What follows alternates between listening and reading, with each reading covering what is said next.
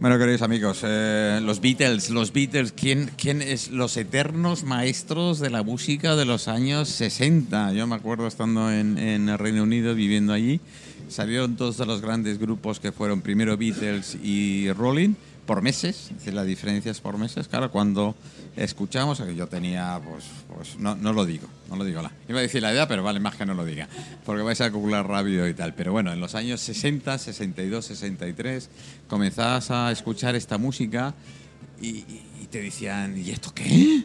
¿Y esto qué? Hasta que eh, ahí están, 70 o 60 y pico años después siguen dando mucha caña, siguen, siguen triunfando como Dios. Incluso los jóvenes de hoy en día, cuando escuchan a los Beatles y a los Rolling, dicen, joder, qué cosa más chula, qué cosa más guay, ¿no? ¿Qué tal? Pero en fin, estos son los que marcaron época y es uno de los que más me ha gustado. Eh, a ver, Juan, eh, ¿tú tienes preparado qué? No, no, a ver. Espera, espera. ahora. O de música de los Beatles. A los Beatles Porque- primero. Porque que yo difiero contigo en eso. ¿Ah, sí? ¿eh? ¿Por qué? Porque si oías a los padres de esos jóvenes que les gustaban los Beatles, que decían Ah. cuatro melenudos allí saltando. Sí, es verdad. Así es la vida. Sí, es verdad. Yo, eh, a ver, sí. A ver, lo tengo que contar mil veces. Yo cuando venía de. eh, yo, yo la gran suerte, porque me gente dice, joder, pero qué trauma. No, no, para mí fue un trauma. Es decir, venir de Inglaterra eh, en los años 60, los veranos a España, pues claro, para mí era un, un cambio brutal, porque allí llevaba minifalda y aquí no se les veía el talón. A las mujeres, aquí decías, pues, y allí era la leche, y a nivel de estudios igual. decir, Sí, tú, sí. Y es verdad. Y a nivel político ya Ah, no me te pon- digo nada, ¿no? Oye, Paquito no me lo toques, ¿eh? ¿Eh? No sea cosa que eh, resucite y tengamos a Paquito. No, pero si yo, si yo la política me gusta en el fondo. a mí también, en el fondo. No, no, te lo digo de verdad, me gusta. Bueno, lo aquí- que pasa es que el español anda muy engañado de la política. Lo hemos Porque- dicho antes. Por lo que te he dicho antes, porque nada más pensamos en el pasado, no Bueno, pensamos en, en el tenemos- presente ni en el futuro. en la mesa- Nada más hablamos de la guerra, Eso de rojos y azules, Eso de no sé qué. y Sí, no- vamos al pasado. Claro. Sí, sí. Tenemos a Francisco, a Francisco Fernández Ochoa, que se ha incorporado. Que No, ahora, tiene nombre eh, de, de esquiador. Buenas tardes a todos. Buenas tardes. ¿eh? Eh, Se incorporará. Ah, eres un político, le puedes pegar arriba, abajo, Ah, debajo no, de no, tal. no, eh, O sea, no, haber avisado no, no. antes, Tú- hombre. tú- yo le estoy proponiendo lo que os he dicho antes. Es decir, yo me voy a presentar. Yo quiero presentarme. El partido que me quiera, yo me presento a las listas. Ahora lo importante, como dice él, es llegar a fin de mes. Sí. Eso es lo, lo que Eso realmente es. Yo lo que hay digo, que yo a cambio de algunos voy a decir claramente, y lo he repetido y lo digo otra vez en el programa, yo con 66 años yo quiero llegar a final de mes. Yo quiero mi paga a Bueno, final pero- de mes. pero eso Robar, también- no. Bueno, pero entonces quiero Ayudar lo al mismo que pueblo cualquier en lo que pueda, trabajador. se pueda. En lo que pueda. Pero mi lema va a ser, oye chicos, a ver. Estás pidiendo lo que cualquier trabajador, llegar a final de mes. Juan, ¿de- ¿en serio? Claro, ¿En por serio? eso no importa Venga, ser político. He dicho pidiendo. Bueno, lo de pedir. Otra cosa es logrando. eso es, eso. Otra cosa que lo consigas. Eso. Oye, pero yo creo que eso es una forma. Eh, es duro, pero decir, vas a mentir, no. Es decir, la te vas a realidad. acabar votando, yo te lo digo. Juan, Vamos al lío, ¿no? Bueno, voy, voy a leer una poesía que escribí hace unos días. Eh, como hay señoras delante, eh, la ¿dónde? de mayores ¿Están de tuyo? ¿No? Delante. la de mayores de 18 años la publicaré a partir de las 8 de la tarde. Vale. O, eh, em, pero cuéntanos algo. Venga. Sí. dinos. A ver, esta Título. se llama Faro y Copland. Yo también soy de los que les ponen el título cuando las he escrito, ¿eh? Mm. porque al principio no sé ni de qué va a ir. Empiezo y luego sale lo que sale. Men- Menos mal que coincidís. Cuéntame. Bueno, pero eso pasa en todos los oficios del mundo, hasta en el de política. ¿Ah, sí? Sí, sí. Después sí. con Francisco. lo que quiere de ello. Sí, sí, me gustaría además un Ah, poco debatir quedáis, un rato, ¿no? ¿no? si ¿Os se quedáis? puede. Claro que sí. Eh, mira, se llama Faro y Copland.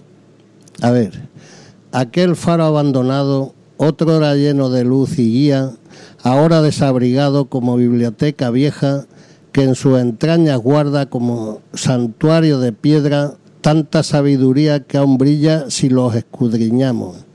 Esclavo de sus cuidados, del aullido del viento, amigo bucané- del bucanero, del marinero y del aventurero, discrepante con la espada como el verso. Más vale sentirse faro en niebla intensa que alma ignorante en estantería gigante. Muy bien.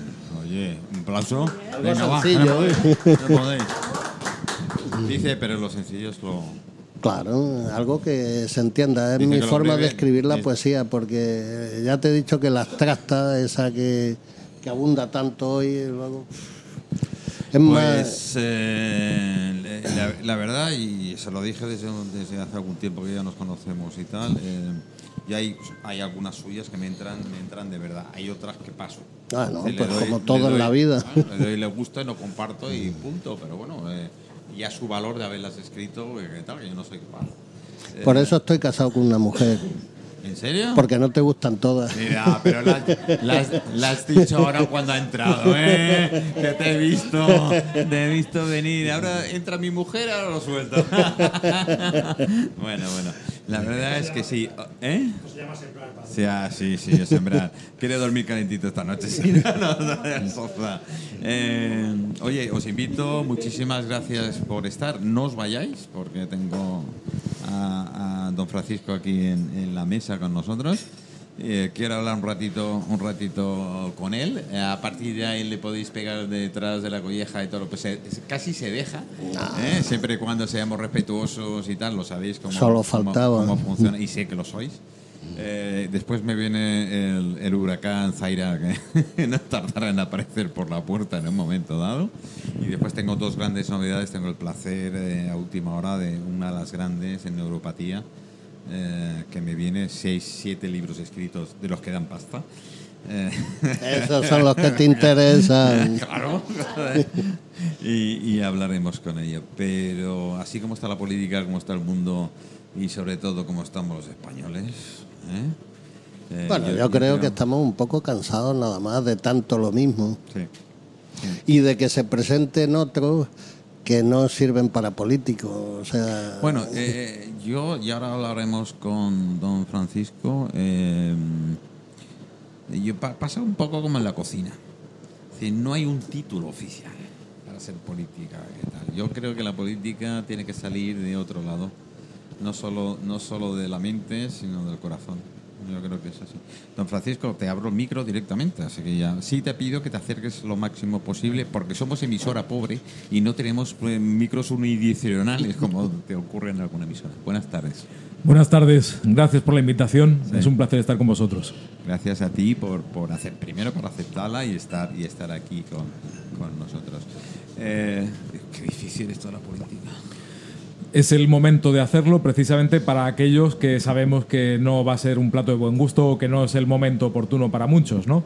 De hecho, me encanta escuchar eh, lo que decís porque sois personas con un criterio que no está definido, que no es exactamente siempre el mismo, que hay que escuchar, hay que abrirse a otras alternativas, otras opciones y decidir frente a todos aquellos que lo tienen al parecer todo muy claro y que ya no, saben exactamente Entonces, eh, quién les va a representar y Les todo voy a eso. pedir a. Mariana que le prestes los auriculares y así con la conversación con él será. Espérate, no le engancha. Eso es. Te llega, ¿no? Sí, sí. Vale, ahora sí. Muy bien, perfecto. Vale, perfecto. Eh, ¿Somos tan complicados los españoles? A ver, si los españoles supiéramos tanto de política como de fútbol, desde luego las cosas irían muchísimo mejor. Oye, ¿eh? Francisco, perdóname. Y, y perdona que te tutee, pero perdóname. eh, yo que te tocamos el tema de gastronomía, hay 45 millones de españoles que hacen la mejor paella del mundo. Porque Exactamente. todo el mundo hace su mejor paella. Con los, oyendo. Con los políticos nos pasa igual. Esta es una de las cosas en las que todo el mundo entiende, ¿no? Y todo el mundo, quiere, política. tiene su opinión, afortunadamente, y así, así es. Bueno, Por una, eso, una cosa es la opinión y otra cosa es que entendamos. ¿eh? sí, o hacer ver que se entiende cuando realmente estás hablando de algo que, que no conoces o que no te has dedicado exactamente a conocer, ¿no? los españoles somos muy propensos a hablar de lo que no sabemos. Eso es cultura política y es cuestión de ponerse, como todo en la vida, ¿no? Nos pondremos y, y haremos que se tenga esa cultura política que es tan necesaria para la madurez, para poder elegir con esa sensatez y el sentido común que tanto nos falta, ¿no? Has, has utilizado una palabra que lo de madurez me parece que nos va a costar. este, este es el marido de la esperanza, ¿no? y, de la- y de caridad. Tú sabes que los dos nombres más jodidos que hay en el mundo son Esperanza y Caridad. Yo lo siento por la señora, pero es que es así. Esperanza y Caridad. Cuidado, eh, que una cosa muy madura después cae. Pues como todo. Sí, o demasiado moderna, ¿no? También ahora, ahora es- está muy de moda lo de lo moderno. Cuidado que a veces invitas a alguien a tu casa y no le puedes dar ni, ni comer ni, ni poner un plato, ¿no? Porque Verdad, tan moderno es. verdad. En fin, cosas que sirvan, Y que, eso que que no la se, pena. no se te quede y te echa a ti. Exactamente. De tu casa. Así es. Esta es otra. que eso es tal. Partido Liberal. Con todo lo que eso implica y lo que significa. Es que, a ver, es muy fuerte. el ¿eh? liberal, En principio eh, suena bien, ¿eh? Sí, el Partido Liberal eh, tiene que ver con su propio nombre, con esa forma de, de mente abierta, ¿no? de apertura de ideas, a la hora de escuchar sobre todo a los demás con respeto. Que creemos que eso es una de las cuestiones que, que más nos caracteriza y que más falta hace en este momento en la arena política aquí en España. ¿Cómo, cómo puedes. eh, ¿Cómo podéis aguantar a veces algunas cosas que algunos compañeros. Mira, los trato bien, ¿eh? Digo, compañeros pueden hablar en, en- un parlamento o en una, en una institución pública y las chorradas que cuentan y dicen que ni ellos se lo creen. Yo no soy políticamente correcto. Me gusta ser honesto y al mismo tiempo, cuando veo hay algo que no me gusta, se me va a notar en la cara, en mi expresión y se lo voy a decir a la persona. Es algo que siempre ha ido conmigo, con mi personalidad y nunca he tenido esa cortapisa de decir, bueno, ahora voy a intentar calmarme para no meter la pata aquí en algo que, que veo que está hiriendo a la gente. ¿no? Cuando hacen eso, cuando realmente eso afecta a las personas, hay que reaccionar. No puedes estar ante un avasallo, ante lo que estamos viviendo en este momento, sin decir que eso no está bien. Hay que hacerlo, hay que reaccionar y esa es la propuesta liberal. Oye, ahora que no nos escucha nadie, eh, en el backstage, en la parte de atrás y tal, hay acuerdos entre vosotros, ¿verdad? Claro, todo está por debajo de la mesa, ¿verdad? hay muchas cosas que no se Porque ven. Esto es lo típico que se dice, nada, pero si de todas maneras están de acuerdo, si ya está hablado. Da la sensación a veces de que hay algo que está más pactado de, de forma profunda que lo que realmente vemos, ¿no? Hablando de fútbol otra vez, parece que llevaran una camiseta del partido eh, que en ese momento se está jugando, pues de un equipo o de otro, pero en el fondo creo que estamos obligados a ese entendimiento. Tiene que haber eh, algo que, que dé si eres unanimidad. persona de Estado, ya no digo... esa altura de Hombre, miras que tanta falta nos hace, ¿verdad? Y la coherencia. A la hora de la política, la coherencia es fundamental. Por lo tanto, es fácil también señalarles cuando no, no actúan de la forma que se espera, ¿eh? Claro, porque es que ah, tú estás oyendo chorradas en general, ¿eh? Eh, Con todo mi respeto, siempre digo así. Con todo mi respeto, siempre digo así. Pero eh, lo mismo que este señor está diciendo, lo estás diciendo tú utilizando palabras diferentes. Y no sois capaces de poneros de acuerdo. Totalmente. Bueno, perdona que te entre, pero. No, no, no, te- tienes todos los permisos del mundo. Yo, es que lo de liberar me ha sonado bien, por lo que he dicho antes. O sea, yo lo que estoy muy cansado es de, de- de lo que se repite cada día. Yo es que en principio prohibiría eh, los nombres de los partidos. O sea, a ver si nos olvidamos ya un poco del pasado y, y nos liberamos verdaderamente y nos abrimos a un mundo no es por es porque lo de liberar me, me suena muy bien dentro no porque os conozcan y porque no hago como no soy como los del PP que presentan al peruano y luego resulta que era un miembro del partido en vez del albañil que presentaban en la televisión para hablar bien yo- de ellos Lo del miembro me suena mal, ¿eh? Sí. Yo del miembro me suena muy mal. Yo Bueno. pero es. a, a mí miembro y partido ya Vale, pf, vale, ya bueno. no te digo nada Te, te- te perdono en ese sentido. Bueno, eh, véndeme algo. ¿Perdón? Que me vendas algo. Que te venda liberal. algo. Uy, eh, mira, empiezas mal Manolo lo que puedo decirte es que ese lenguaje eh, es común a muchos partidos Eso políticos y nosotros no queremos entrar en más de lo mismo. Si fuéramos igual que Podemos, que Vox, que tantos que han intentado como ciudadanos de vender eh, algo que luego no han podido cumplir o que realmente no estaba razonado quizá de la manera en que estamos esperando todos, ¿no? Porque juegas con la esperanza de un pueblo, de las personas. Cuidado con esa palabra de vender, porque hoy en día, precisamente porque se vende todo, todo vale, que es la posmodernidad, estamos en esa forma, la posmodernidad, la manera de ver las cosas en la que todo vale. Tú sabes que la mala fama de los vendedores de aspiradoras los dais los políticos. ¿no? Sí, me acuerdo que al final han quedado, vamos, porque ha habido una época en la que se ha vendido y mucho y bien aquí en España, ¿no? Sí, y señor. deberíamos también quizás retomar El puerta a puerta. esas buenas prácticas, el, buena, el puerta a puerta, por ejemplo. En fin, creo que la clase política ha sido ella misma la que ha derivado en lo que tenemos. Eh, no debería haber sucedido en absoluto. Y hay que dar ejemplo. Eh, contra eso, contra vender cualquier cosa, hay que dar ejemplo con hechos, con acciones que sean Mm. en, en coherencia ¿no? con lo que tú manifiestas, con lo que quieres. Y por eso nos llamamos Proyecto Liberal, porque queremos proyectar ideas para el presente y el futuro, para las cosas que tienen que venir.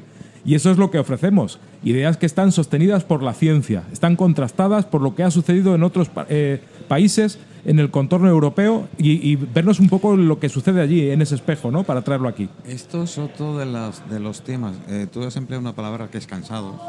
El pueblo está cansado. Está muy cansado Está y enfadado, muy diría yo y también, ¿eh? Sí, y, sí. Yo, y yo lo comprendo y lo entiendo. Y decepcionado. Y decepcionado. Eh, pero también la culpa la tiene el pueblo, ¿eh? No, sí, sí, sí. sí. Lo he dicho antes, lo he comentado antes que entraras en antena. eso, Yo siempre le digo, somos el reflejo de. Es que si vota, es que votas a lo mismo, es, es igual. Que votes a quien votes, todos van a hacer lo mismo. Esto es multirepetido. Y ahora, como- con- Sí, sí. perdón, ahora es que hay unas elecciones complicadas, porque todo el mundo apostó mucho por Podemos, porque al principio eran unas ideas muy buenas, pero yo veo que fue un equipo que no midió sus posibilidades. O sea, nunca se pensó llegar tan arriba y cuando estuvo arriba no sabía qué Eso hacer. ocurre la mayoría de veces, no solo o en política. no, o en- no en- contó en general. con algún poder de esos que hay oscuros que, que le dijo hasta aquí has llegado. No sé, no sé porque no entiendo de política. Mira, hay algunos dichos que vienen muy al caso, ¿no? Si dejas que los peores se entiendan de la política, pues ya sabes lo que te espera a ti. Y esa es la actitud. No puedes dejar que los peores estén en política. Personas que han dicho que iban a solucionar la vida de las personas, que iban a entrar con soluciones para cada caso concreto en nuestra vida. Y al final nadie que te llena la nevera, Es que na- es imposible. nadie te va a arreglar el coche si se estropea, ni nadie te va a hacer un préstamo mágico para que puedas pagar los impuestos y llegar a fin de mes, como hemos dicho al principio. Mira, ¿no? yo, yo te tengo, y sé que lo voy a meter en un compromiso, pero mm, permíteme.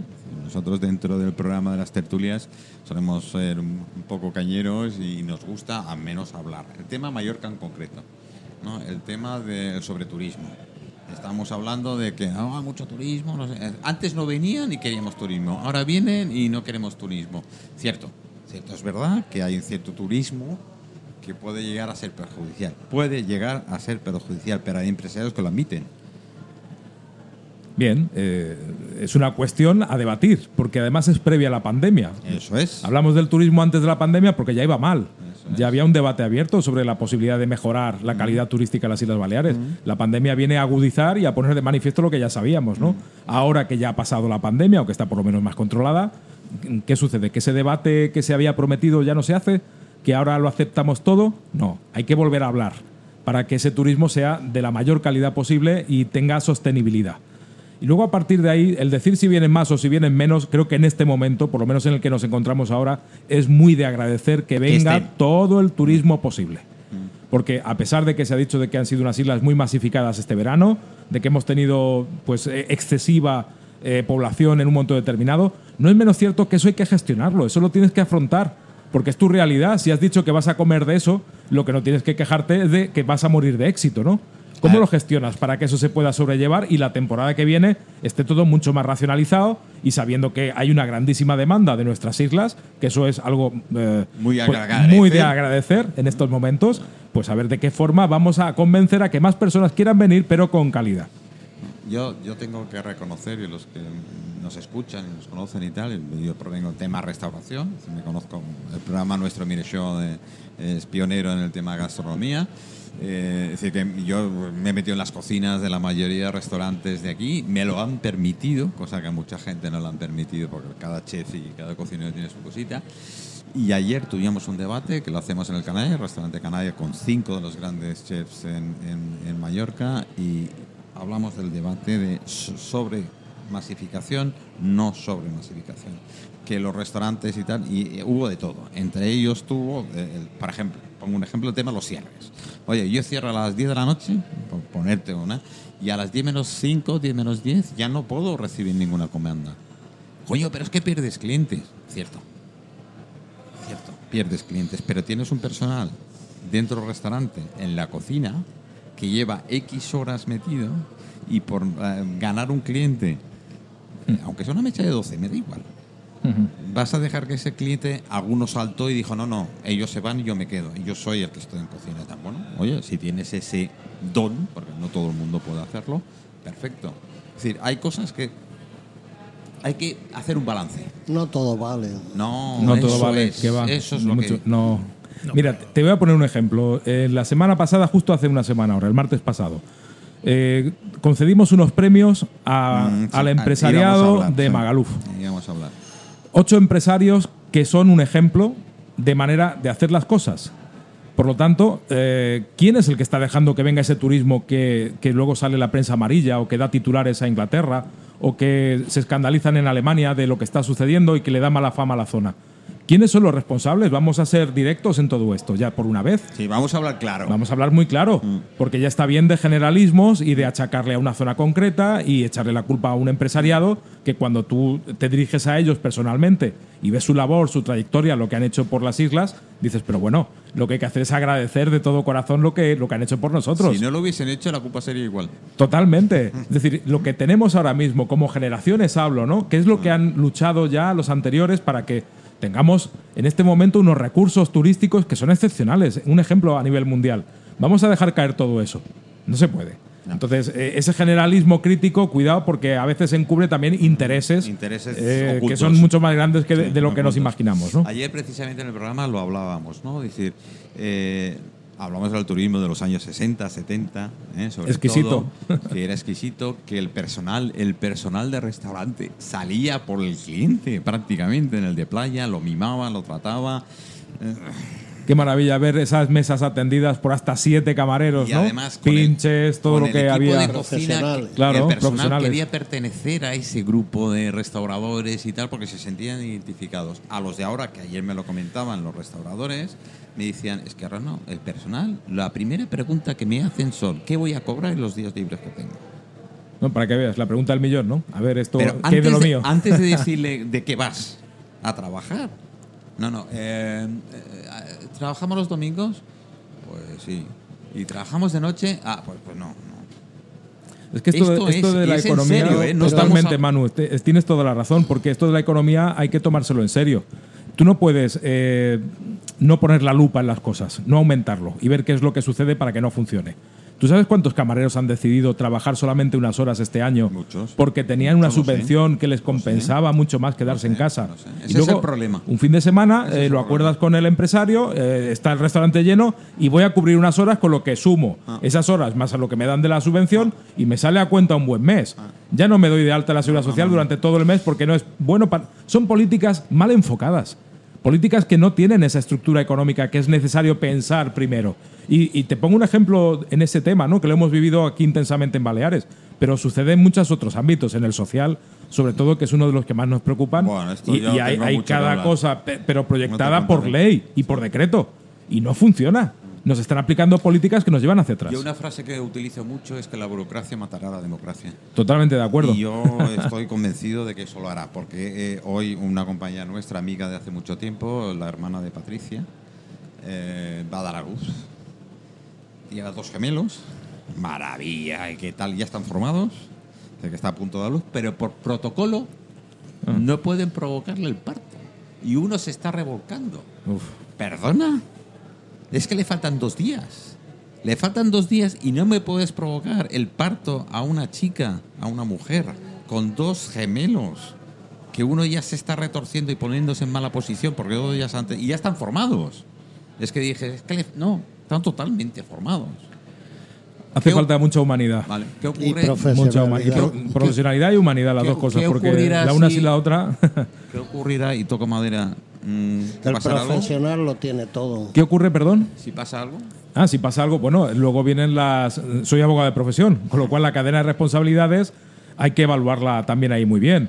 Y cono- conozco a profesionales médicos bueno, excelentes el protocolo dice esto y yo he cumplido mi protocolo. que yo sé que intervendrían y sabrían va, muy bien lo que tienen que hacer. Entonces los protocolos a veces hay que revisarlos también, ¿eh? porque los protocolos no son la panacea.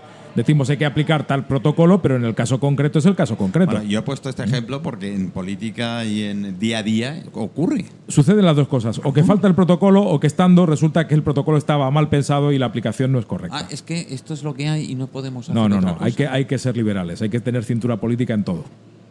Hay que ser profesional. El profesional sabe siempre lo que tiene No que insultes, hacer. Juan, por favor. No, que sí, que sí. No, créeme, créeme. Y cada día hay menos profesionales en todo. Bueno, tú porque estás subido a la máquina de asfalto y como te cabrea alguien le pasas por encima y a tomar por saco. No, pero eh, cuando, yo, cuando yo estaba encima de la máquina eran otros protocolos y otras cosas. Y, y hoy en día es que yo lo veo en carpinteros, en, eh, Bueno, en cualquier oficio. O sea, la profesionalidad está perdida. Todos queremos que nuestros hijos sean ingenieros, que sean... eh, y, bueno, sí, sí.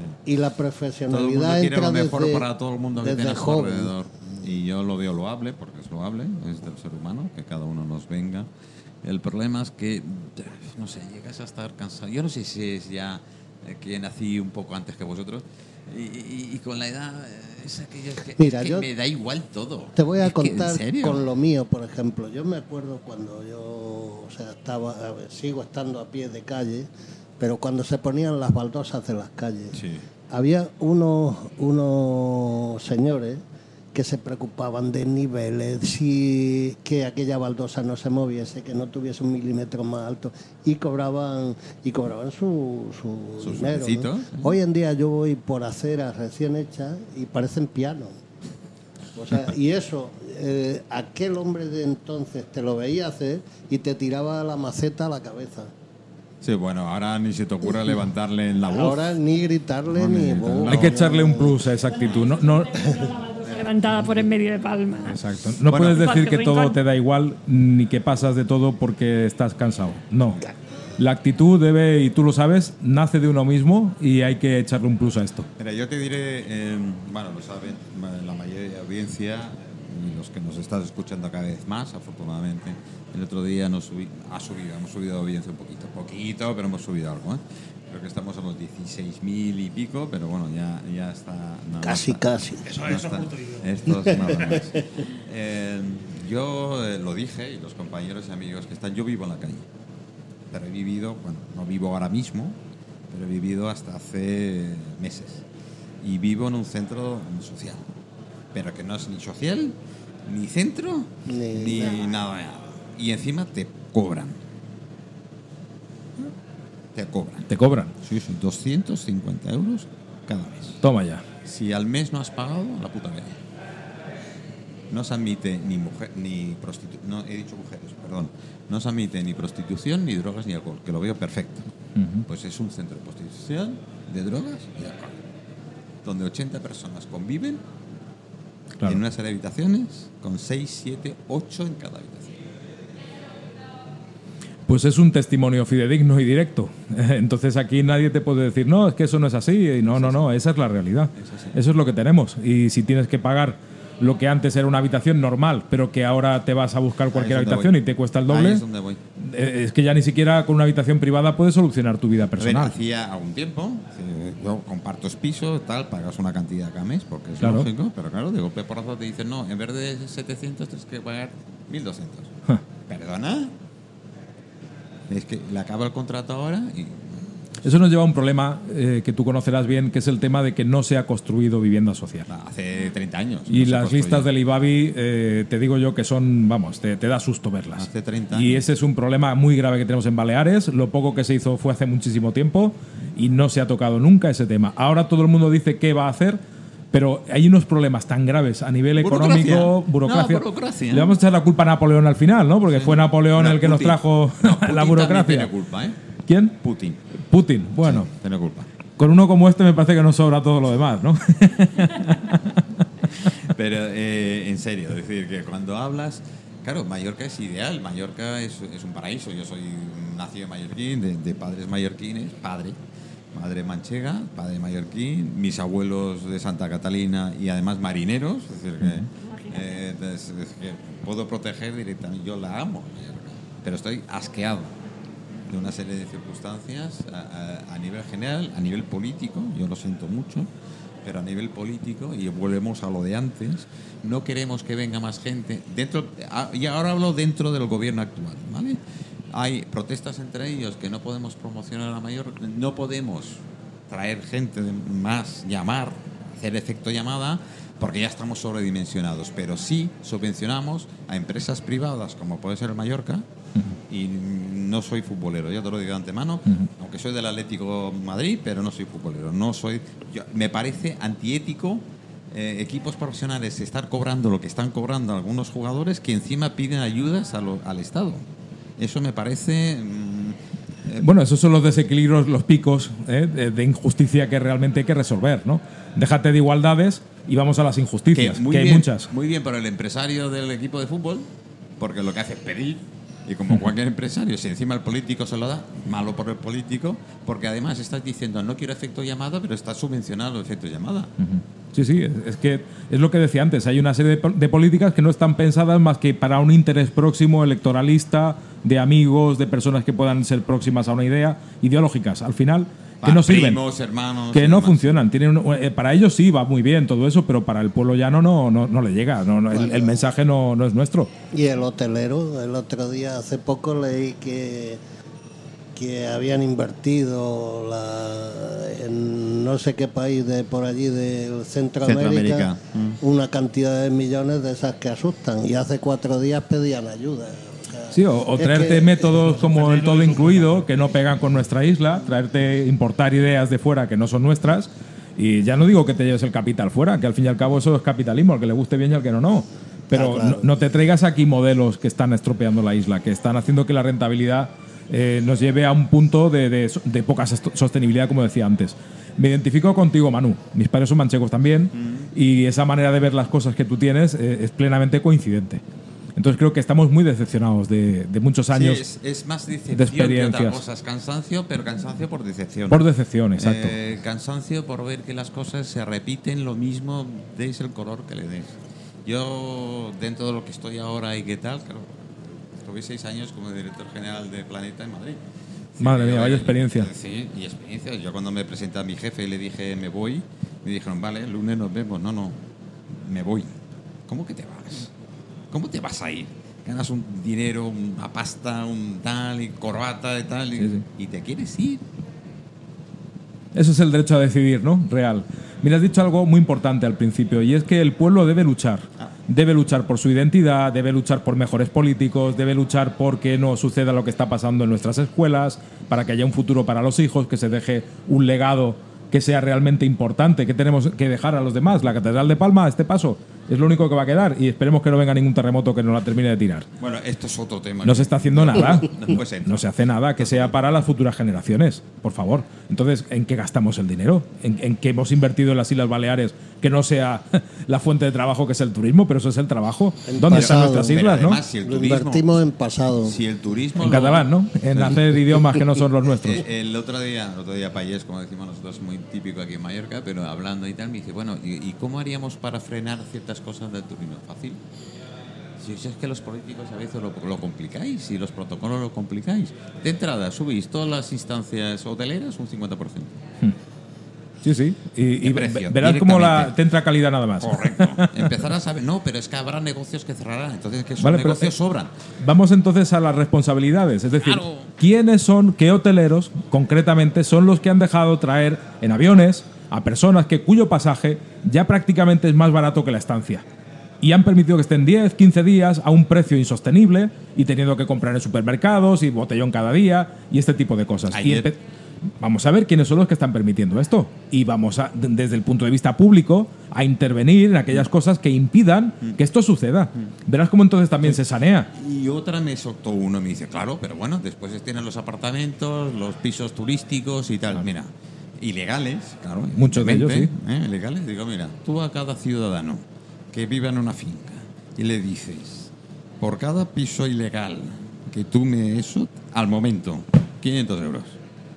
Dos días se acabaron Se los pisos terminó el chollo, ilegales, se ¿eh? terminó el chollo directamente. Vamos, yo me dedico Sí, sí. solo a detectar pisos le- ilegales porque conozco un montón. Echamos de menos esa dejadez, eh, la pasividad que hay a la hora de ciertas cosas, cuando realmente hace falta una actitud más positiva. Eso porque es. También te tengo que decir, exagerando, pero que en política, así. mira, tantos problemas haya, tantas soluciones tienes que dar. No puedes tener una actitud negativa o decir, mira, ahora mismo no puedo. No, no, no, no. Hay que pensar en una solución porque Incluso adelantarte. a y adelantarte a ella y ser previsor. E incluso generacionalmente hablando, lo decía antes con el tema de los jóvenes. ¿Por qué no hay nada para ellos? Un chaval de 20 años no puede tener una casa. Ni, ni pensar siquiera, ni soñar en tenerla en propiedad. Ya- yo cuando me casé a los 20 años tenías que tener casa. Te Claro. tenías que ir casado con casa. porque Lo que si tú has dicho de los gemelos, algo más natural, ¿no? Queremos que esto sea más natural, que puedas tener hijos más joven, que no tengas que esperar a los 40, 50 años para tenerlos. Es decir, que haya un ánimo, una alegría a la hora de que te vas a un restaurante a comer y te lo puedas permitir.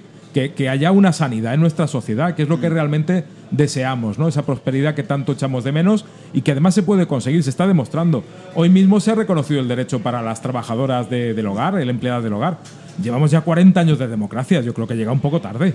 Son Muy- cosas muy que, deberíamos ya haber arreglado hace muchísimo tiempo. El tema, Pero bueno, la- el tema de las Kellys la leche. Ya no te digo, hoteles. son- son cosas inhumanas. Fue, fue ya tremendo. Pero de los Kellys, hablo de los Kellys, que también los hay, no hemos hablado poco. No. Porque esto es- eh, sí, porque yo entiendo, la mujer siempre ha sido la más mm, castigada, malograda y todo lo que tú quieras dentro de Pero esta de ellos no sociedad que hemos tenido en España. Pero hay mucho a nivel del hombre, que cuidado, ¿eh? Se habla. Sí, sí, totalmente. Hemos Bueno, hablado de la prostitución, no, hablaremos ahora, pongo música y cambiamos. y Mira, y aquí en Palma la, la seguridad, que es uno de los temas que más nos preocupan. La seguridad tiene que ver con la calidad turística, con la percepción que tiene el ciudadano de estar bien en su casa o de poder pasear por la calle con cierta tranquilidad. Todo eso son temas que nos preocupan muchísimo y de los que hay que hablar. Otra cosa, y hablando y dando pie a la prostitución. El otro día salió en prensa que dos prostitutas habían denunciado a un señor porque no les, eh, no les pagó los mil euros que correspondientes. Y, y, bueno, si yo como prostituta denuncio a la policía que a mí no me ha pagado en, un- en un oficio que es ilegal, ¿qué pasa? Bueno, pues que es tu palabra contra la del otro y dependerá de muchas cosas que luego se verán en el juzgado, aparte Y- de la vergüenza que va a pasar, ¿no? Bueno, o sea porque, que, a ver, si la, si la prostitución está prohibida en teoría, ¿yo cómo puedo denunciar algo que es delito? Bueno, pero eso vuelve a ser lo mismo. ¿Cómo- ¿Quién ha pensado eso? Eso es un debate muy profundo social. Tiene que ver con incluso con la condición humana. Y, y social. Porque tienes que ver dado. también qué vas a provocar si prohíbes la prostitución, qué va a suceder en nuestras calles, va a haber más violaciones, van a haber más agresiones sexuales, todo eso se ha estudiado antes. Es decir, hemos contado con todo el elenco de profesionales que nos tienen que asesorar a la hora de tomar decisiones de este calado tan importante en la forma en que vivimos. Porque parece ser que hay partidos políticos que nos quieren decir, bueno, hay 30 alimentos básicos que son estos. Bueno, me está usted diciendo lo que tengo que Sí, comer cada parece día. un lineal de un supermercado. Hombre, Sí. lo básico es todo. ¿Qué hay que no sea básico en la alimentación de una persona? Mira, me voy a quedar muy a gustito, es es lo que voy a poner ahora directamente y entramos ya.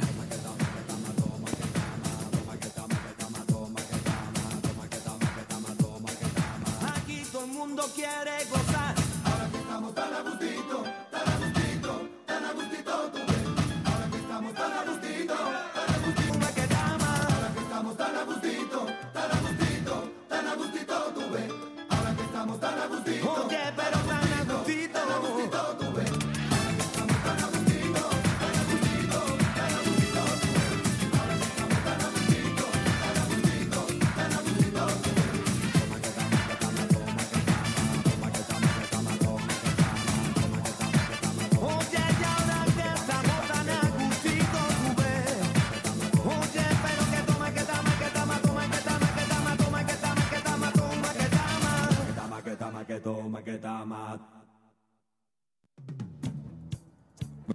Bueno, bueno, bueno, ya, ya voy bajando. Eh, Os ponéis los, los cascos y así.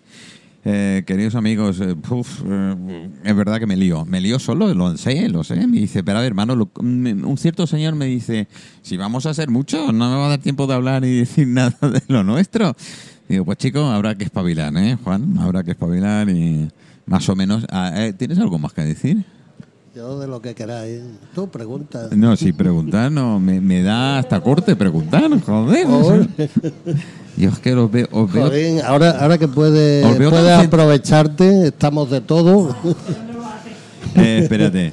Eh, os, veo, os veo tan centrados que, joder, me dais miedo. No, que va, que va. Yo, cuando hemos hablado de lo mío, que era la poesía, pues me he explicado y ahora escucho, porque yo soy muy de escuchar y entonces he Bueno, oído para- cosas interesantes. pero Para los bueno, amigos eh, que están presentes. Espero que aquí don Francisco me Eh, quite de las dudas en unos años. Eh, para Sebastián Sabestán Oliver, buenas tardes. Espérate que tenga tu micro a tope. Ahora. ¿Qué tal? Buenas tardes. ahora sí, ahora sí. Eh, compañero de Francisco, Francisco Fernández, que compartimos apellido.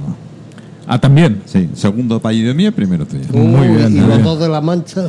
Y los dos. de- uh, no sigamos preguntando. Vamos a llegar a los bisabuelos y. No sigamos preguntando, porque Don Quijote era mucho Quijote. Sí, así sí, que sí. cuidado ¿Sabes que él. murió Quevedo por allí también, no? ¿En serio? Sí, en La Mancha. En Ciudad Real, un ¿En Ciudad pueblecito de Torre de Juanabá, Torre creo de que se llama. Sí, sí, sí. sí, sí, no, no. Yo tengo mi hermano mayor que también nació allí. No, sí, Yo tú, no. Tú verás, como sigamos estirando. eh, tendremos. Espérate, que hay uno que se me acopla y no sé cuál es todavía. Ya está. Eh, clarísimo. Bueno, eh, Sebastián. ¿Y usted acompaña a este señor don Francisco en las aventuras correspondientes? Yo te comentaba que antes eh, la- el problema de la seguridad en Palma es fundamental y tenemos el grandísimo privilegio de contar con Sebastián Oliver, que ha sido ex jefe o ex responsable de la intermodal de Palma. Ah. O sea que tiene una experiencia en el asunto mm, muy, muy interesante. Ay, ¿es, donde, ¿Es donde dejo yo mi, mi coche? El autobús me recoge, tengo chofer. Ah, bien, tengo pues- chofer propio. Tengo- no todo el mundo puede tenerlo, ¿no? ¿Qué tal? Pues muy bien, muy bien. Palma está hecho un desastre, lo sabes, ¿no? Sí, está hecho un desastre en todos los ámbitos. A nivel penal, asegurar que actualmente, si en el ranking nacional, somos la tercera provincia de España con más índice de delincuencia. ¿En serio? ¿En serio? Eh, eh, O sea, hasta en, en algo somos casi campeones, coño. Joder. Hace, hace 20 años éramos la, la isla de la calma, hoy es simplemente un mito. Bueno, lo de la isla de la calma, ¿quién sacó el nombrecito? que, que levante cabeza y lo, Sí, sí, y lo mire, lo mire ahora directamente. Bueno, Sebastián, eh, yo es que no te veo con Francisco. Es que esto de ser liberal. ¿Cómo lo ves? Hombre, eh, con Francisco lo que hago es que él estuvo hablando conmigo porque eh, comparte más o menos eh, las ideas que, que él tiene son compartidas conmigo, o sea, realmente me gusta el proyecto que lleva a cabo, con lo cual cuando él me dijo en un Está abierto el micro, Francisco. así que- Él me dijo en un principio, porque, bueno, como ya sabréis, para remontarnos un poquito atrás, yo hice estallar todo lo que está en Intermodal, todo lo que pasaba en Intermodal, ya que hablé con la consellería, la consellería no quería hacer caso, miró para otro lado, me dijo que no pensaba hacer absolutamente nada, así que lo di a conocer a la ciudadanía para que todo el mundo supiera dónde dejaban a sus hijos y qué era lo que se iban a encontrar. Mm. Con lo cual, pues bueno, las medidas de la consellería fue sacarme del Hombre, lo más fácil. Lo más sencillo. Lo más fácil. A partir de ahí conocí después a Francisco y Francisco, pues bueno, yo le dije pues que quería cambiar las cosas y me dijo, mira, mm, está bien como lo haces de quejarte a, a prensa, sacarlo en prensa, que la gente lo sepa, pero si realmente quieres cambiar las cosas, o las cambias desde dentro o no las vas a cambiar. Eh, eso llevó a la consecuencia, bueno, pues que me fui con él y a ver si las puedo cambiar desde dentro. ¿Los cambiaremos, Francisco? Sí, porque eh, tiene muchas ideas. Es decir, lo importante ahora mismo es ser frescos, ¿no? A la hora de que la política aportes. Y Sebastián Oliver es un tesoro en ese sentido. Bueno, yo me llamo Manolo, soy fresco del barrio. ¿eh? Pues esa actitud es la que necesitamos también en la política. Y él eh, no solamente es que me explicara en profundidad cuáles eran los problemas que tenía ahí en la intermodal y, y en general, ¿no? porque además te va a sorprender, tiene un conocimiento de asuntos sociales también muy importante. Ha estado en Nazaret y otro tipo de... Vale. En Espinaret me parece que también, ¿no? Sí, está en Espinaret. está- Es decir, que tiene una experiencia tanto social como luego a nivel de seguridad privada sorprendente. Claro, todo eso es un bagaje, una experiencia que pone a disposición de para mejorar en la política. Y eso es lo que los dos hemos concordado. Vamos a hacer equipo, vamos a ayudarnos. Propon, dime de qué manera podemos solucionar muchísimos de los problemas que estamos teniendo ahora mismo en Palma, porque esto se necesita. Y claro, me sorprendió, por ejemplo, un día diciéndome, vamos a convertir a todos los vigilantes de seguridad en autoridad. Vamos a hacer que haya de repente una presencia suficiente para disuadir ¿no? elementos básicos de la seguridad que nadie había pensado. Y luego miras cómo legalmente eso se puede llevar a la práctica, Ahí está, de, qué manera, de qué manera hay que Eso hacerlo. es, eso es. Y es lo que eh, hacemos este tándem, ¿no? Él propone ideas que luego hay que mm, vehicular, hacer que sean posibles para que toquen tierra y, y proponerlas a la ciudadanía en un programa político, en las cuestiones que, que creemos que son herramientas, las herramientas que siempre han, han servido para la política, ¿no? Y para cambiar las cosas. Y es lo que estamos haciendo. Y creo que además, con, con- para mí, con una seriedad importantísima, porque este señor representa eh, lo que no, no deberíamos haber dejado que pase. Entonces él ha sido una voz muy crítica, ha pagado él también personalmente por eso, pero aquí lo tenemos como un guerrero, eh, aguantando, resistiendo, ¿no? La resistencia, Sí. que decimos. Pues no te envidio nada, ¿eh? Pero nada, ¿eh? No te tengo envidia, ¿eh? Eh, Sebastián, la verdad es que ya solo eso eh, de intentar cambiar alguna cosa es difícil. Ya, Muchas pero- ideas las puedes dar, las puedes hacer. Sí, o sea, vamos a ver, es que además todo es viable. El problema es que teniendo los recursos somos incapaces de explotarlo o no sabemos explotarlo. Pues yo una de las cosas, y lo he comentado antes, estabas tú aquí sentado en la parte de atrás, eh, una de las cosas que donde más dificultad veo es la cantidad de burocracia que hay. Porque eh, aquí llegue quien llegue al poder, cambiar esa burocracia va a costar no una, sino un par de legislaturas tranquilamente. Con lo cual, cuando vas a llevar algo a cabo, hostias, es como la vivienda social. Es decir, ahora entráis Totalmente. y decís que vais a hacer 3.000 viviendas. ¿Eh? Hostias, me sale lo de Madrid y las 3.000 viviendas, ¿no? 3.000 viviendas. Eh, de aquí a que se haga realidad, mis nietos ya han cogido mi edad. Mira, en el Camp Redó tuve ocasión de participar en la permuta de viviendas del famoso bloque 8. Yo fui el abogado de la operación y de algunos de los que privadamente pues, pedían ese cambio, ¿no? Algunos cambiar la vivienda, otros conseguir una vivienda social. Pude vivir con intensidad lo que estamos hablando. Si no solicitas ayuda de Madrid, ayuda estatal, si no solicitas ayuda europea, si no le explicas a la población la gravedad de los problemas que tenemos en la ciudad de Palma con realismo, les estás engañando una y otra vez electoralmente hablando. Y eso lo saben todos los que trataron conmigo el asunto personalmente, porque se lo dije nada menos que a los 18, 19 candidatos a la alcaldía de Palma que me estaban escuchando en ese momento. Por lo tanto, aquí no venimos a engañar a nadie, no, podemos prometer más que esfuerzo, trabajo, si hace falta una legislatura como si hacen falta dos. Lo que sí podemos decir es que todo lo que se ha hecho con decretos y a través de una arquitectura tanto jurídica como política hasta ahora que no sirve para nada, se puede desmontar y se puede tirar para atrás. Bueno, siempre y cuando no te venga un presidente de gobierno como tenemos actual y lo haga por decreto ley. Me da igual tener mayoría, hago todo por decreto ley a tomar por culo. Mira, esa es una de las maneras de saltarse la burocracia. Pues eso. Una manera de saltarse la burocracia, que es lo que se hace actualmente. Todo Decreto ley. Y se acabó la historia. Por Y ya no hay cierto, burocracia que valga. Sánchez la ha nombrado embajador de Marruecos en la ONU. No, os lo digo por si. Pues no, no, no tenía idea de la Sí. noticia, Hoy ha con salido, lo cual, hoy ha pues, salido no en el boy, pero casi. Yo, yo quiero decir una cosa. Eh, yo llevo 40 años asfaltando calles, carreteras. eh, me he esforzado, he hecho un invento que, que es la ¿Ayuda? leche para hacer las calles. Podéis Ahorra pasar por mucho la calle dinero. Aragón. ¿eh? por la calle Aragón ahora se han eliminado todas las rígolas con las que comportaba peligro para motos, para todo. O sea, lo he dado a conocer. ¿Crees que alguien se ha preocupado de que eso existe? Y es un ahorro en todo, o sea, la máquina casi prácticamente hace el trabajo ahora, a partir de ese invento, nivela sola. Pero nadie se preocupa de nada, o sea, este es el país de- en el que te esfuerzas y no sirve de nada. Bueno, pues esa cultura hay que cambiarla, como he dicho al principio. La cultura del esfuerzo siempre es bienvenida y muy necesaria. Porque esto lo cuando me dijo. Ya hablaremos de patentes, Sí, ya me- hablaremos tú y yo. eh, No, Me lo dijo está Juan. patentado, está patentado. bien hecho. No, pero el problema, el problema, o sea, yo no quiero, eh, o sea, que me suban a un altar, que me den una medalla, ni el reloj de oro que daban hace Eh, sí. un tiempo, Sí, sí. sino que, que joder, que, que vean la- la- lo que se ahorra en, en muchas cosas, Pues claro. la calidad después del acabado pues, para caminar la gente, para caminar los coches, para caminar las motos y que lo impongan.